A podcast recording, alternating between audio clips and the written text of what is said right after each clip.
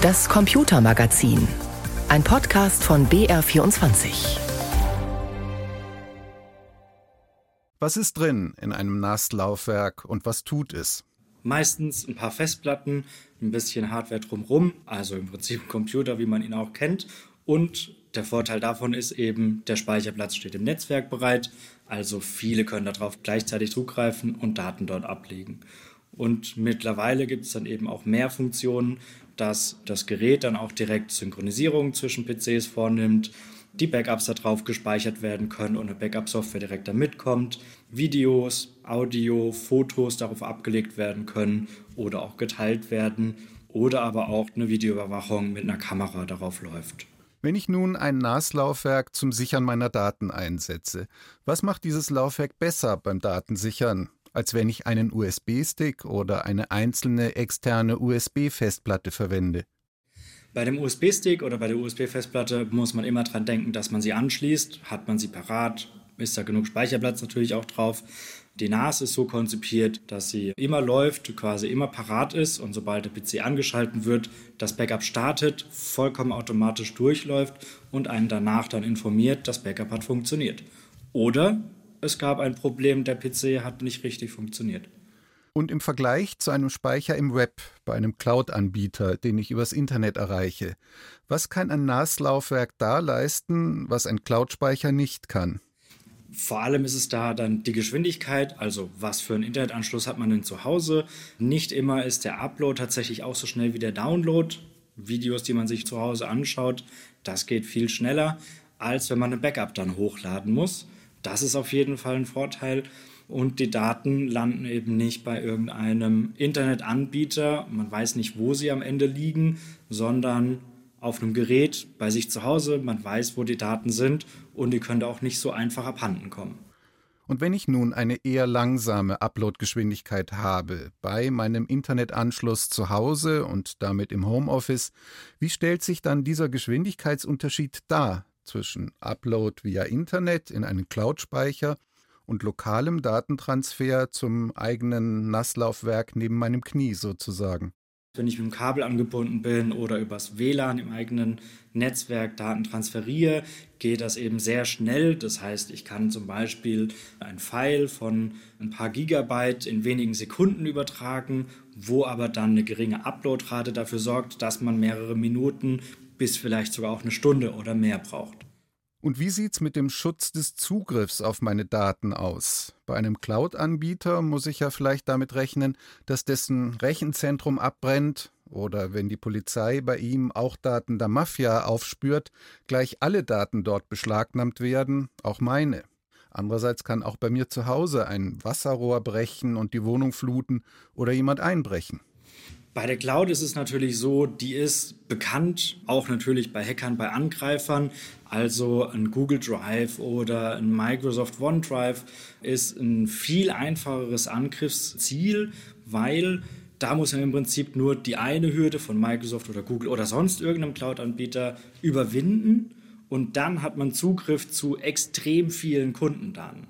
Also hier muss man gar nicht so viel Aufwand betreiben und an viele Daten zu kommen und damit viel Schaden anzurichten oder viel Geld zu ergaunern. Wenn aber im Umkehrschluss jeder bei sich zu Hause oder im Büro ein eigenes Gerät hat, dann müsste ein Angreifer ja erstmal feststellen, wo gibt es denn ein Gerät und wie kann ich denn den attackieren und am Ende bekommt er nur einen wenigen Datengehalt für den Aufwand, der er da aufbringen musste und das muss er natürlich bei jedem dann machen. Wie schwierig ist es denn für einen Hacker in ein heutiges modernes NAS-Laufwerk einzudringen? Und das vielleicht im Vergleich mit dem Aufwand fürs Hacken einer Festplatte im Computer oder einem angesteckten USB-Stick. Das kommt natürlich immer auf die Einrichtung drauf an, aber da unterstützt eben das Gerät, dass man das möglichst sicher macht. Das heißt, wenn man das Passwort festlegt, bekommt man angezeigt, wie stark und sicher ist das Passwort und das System gibt einem dann auch Tipps, wie man das System sicher einrichten kann und sagt auch, wo man das eben und wie einrichtet. Wenn man die Daten nur auf dem PC liegen hat, dann kann eben schon eine Phishing-Mail dazu führen, dass der Angreifer Zugriff auf den PC haben kann und damit auf alle Daten auf dem PC und eventuell auch angeschlossene USB-Geräte. Wenn aber dagegen dann von dem PC, wo er Zugriff hat, versucht auf die NAS zu kommen, muss er sich der NAS gegenüber authentifizieren mit Benutzername, Passwort, vielleicht auch mit einer Zwei-Faktor-Authentifizierung, die der Benutzer festgelegt hat. Und das ist dann nochmal eine zweite Hürde, die man erstmal nehmen muss. NAS-Laufwerke gelten vielfach als schwierig zu bedienen, aufwendig in der Installation. Spielen wir das doch bitte mal durch. Wenn Kunde, Kundin ein Gerät gekauft und ausgepackt haben, wie geht's dann weiter? Und wie schwierig ist das für durchschnittliche Büroanwender? Das ist eigentlich so simpel, wie es geht. Das Gerät muss erstmal noch mit Festplatten bestückt werden. Dafür gibt es einfache Einschübe, das ist Plug and Play, da brauche ich auch kein Werkzeug für. Und es liegt natürlich eine Anleitung dabei, wie man das dann auch bedient. Hat man das gemacht, schließt man das NAS an den Router an und an den Strom und drückt auf den Anschaltknopf. Und dann geht es auf dem PC weiter und da gibt es auch in der Anleitung direkt den Link, den man aufruft. Das ist find.synology.com und dort wird einem das NAS angezeigt. Und dann geht man Installationswizard durch. Und in Installationswizard kennen wir alle von unserem Smartphone. Wenn wir das ausgepackt haben und angeschaltet haben, werden wir ein paar Dinge gefragt, die wir beantworten und am Ende ist das Gerät eingerichtet. Das kann also jeder. Nun werden ja häufig verschiedene Anwendungsszenarien für NAS-Laufwerke genannt. Einerseits kann ich Datensicherung pur machen, brauche dafür dann auch keine Internetverbindung fürs NAS, was in Sachen Hacking maximale Sicherheit bietet. Andererseits kann ich aber auch meine Podcast- oder Streaming-Abos vom eigenen NAS-Laufwerk abrufen lassen oder kann dort E-Mails verwalten und so weiter. Und dazu braucht das Laufwerk natürlich eine Internetanbindung, ist also unsicherer bezüglich Hacking. Wie wäge ich denn als Durchschnittsnutzer oder Nutzerin Chancen und Risiken da gegeneinander ab? Genau, das kommt tatsächlich darauf an, was man am Ende erreichen möchte. Wenn man die NAS erstmal frisch aufsetzt, dann gibt es keinen externen Zugriff. Also die NAS richtet nicht einfach einen Zugriff auf die Daten von außen ein, sondern das macht der Benutzer mit der Hilfe und gibt den Zugriff quasi frei oder ermöglicht überhaupt einen Zugriff. Und wenn man das nicht möchte, dann ist die NAS von Haus aus erstmal abgekapselt. Sie ist im lokalen Netz verfügbar, aber eben nicht im Internet. Und dann kann ich natürlich mit Ein- und Ausschalten selbst entscheiden, wann ist sie erreichbar und wann nicht. Möchte ich also nur Backups machen, kann ich das sofort machen, ohne groß was umzustellen.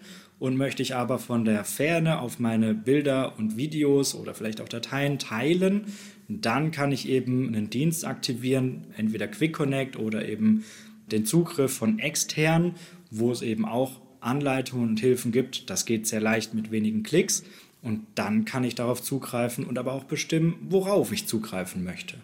Das heißt, ich muss mich als Nutzer als erstes mal selbst fragen, bin ich, sind meine Daten besonders gefährdet? Zum Beispiel, weil ich ein öffentliches Amt bekleide und somit ohnehin im öffentlichen Interesse stehe oder weil ich besonders vertrauliche Daten bearbeite, medizinisches, also Gesundheitsdaten oder Daten aus Forschung und Entwicklung. Oder habe ich nichts dergleichen? Und dementsprechend treffe ich meine Abwägung Nutzungsvielfalt versus Sicherheit? Exakt so ist es. Man muss für sich selbst entscheiden, wie weit möchte man die Möglichkeiten, die einem so ein Gerät bietet, eben ausleben oder möchte ich lieber die sichere Variante nehmen, wobei es nicht unbedingt dann heißt, dass wenn die NAS von extern erreichbar ist, dass das unsicher ist.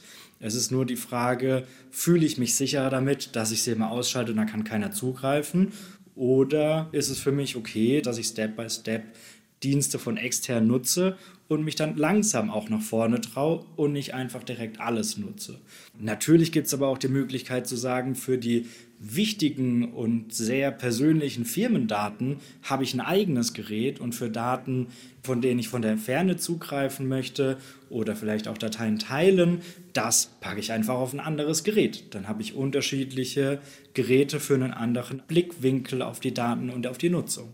Wäre die Konsequenz dessen, dass sich Inhaberinnen einer Klinik oder einer Psychotherapiepraxis dann vielleicht besser überlegen, ob sie die Installation eines solchen Laufwerks doch lieber von einem technischen Consultant machen lassen, der dafür sorgt, dass die Sicherungsmöglichkeiten beim Installieren auch wirklich ausgeschöpft werden?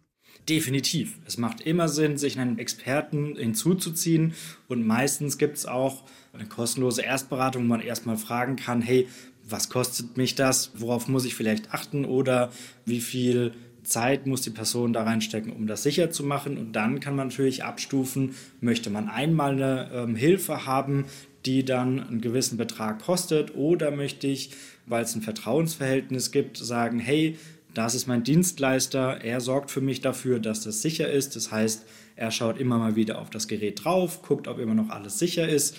Oder möchte ich eine Vollunterstützung haben, wo dann vielleicht der administrative Zugriff oder die Verwaltung an ein Systemhaus meines Vertrauens dann geht. Das heißt, zusammengefasst bis hierhin, man kann durchaus so ein Laufwerk selbst einrichten und betreiben.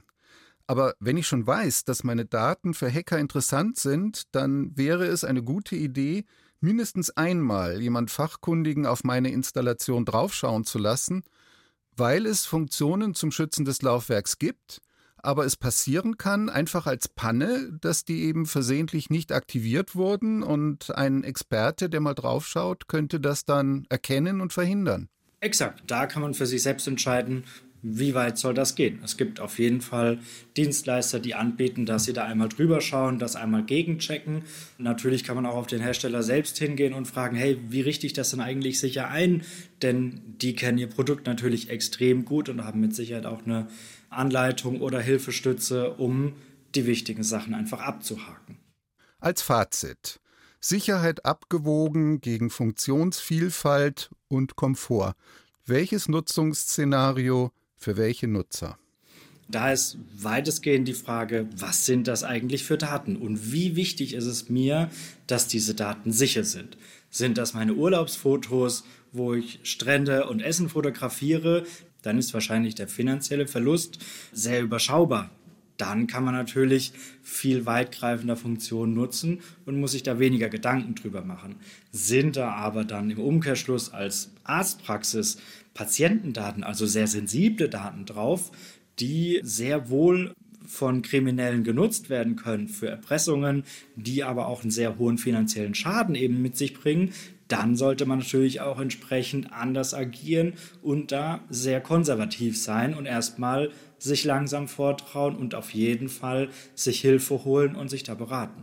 Und die Gegenfrage, nach Ihrer langjährigen Erfahrung, was ist denn das typische Rezept zum Unglücklichsein beim Kauf und Betrieb eines Nasslaufwerks? Also was sind die typischen Fehler, in die ein unerfahrener Nutzer, eine Nutzerin da hineinrutschen könnte? Definitiv sollte man sich etwas Zeit dafür nehmen. Das ist bei jedem Ding, das man in die Hand nimmt. Wenn ich einfach nur in fünf Minuten da was einrichte und dann das einfach nutze und mich überhaupt nicht mehr damit beschäftige, dann ist auch sehr wahrscheinlich die Qualität einfach nicht so gut und es kann eher passieren, dass irgendwo Probleme auftreten. Von daher sich gerne vorher informieren, aber auch damit beschäftigen einfach. Schauen, wo kriege ich Informationen her, wie wird das gut aufgesetzt, gerne auch mal YouTube-Videos schauen und sich dann da eben mit beschäftigen.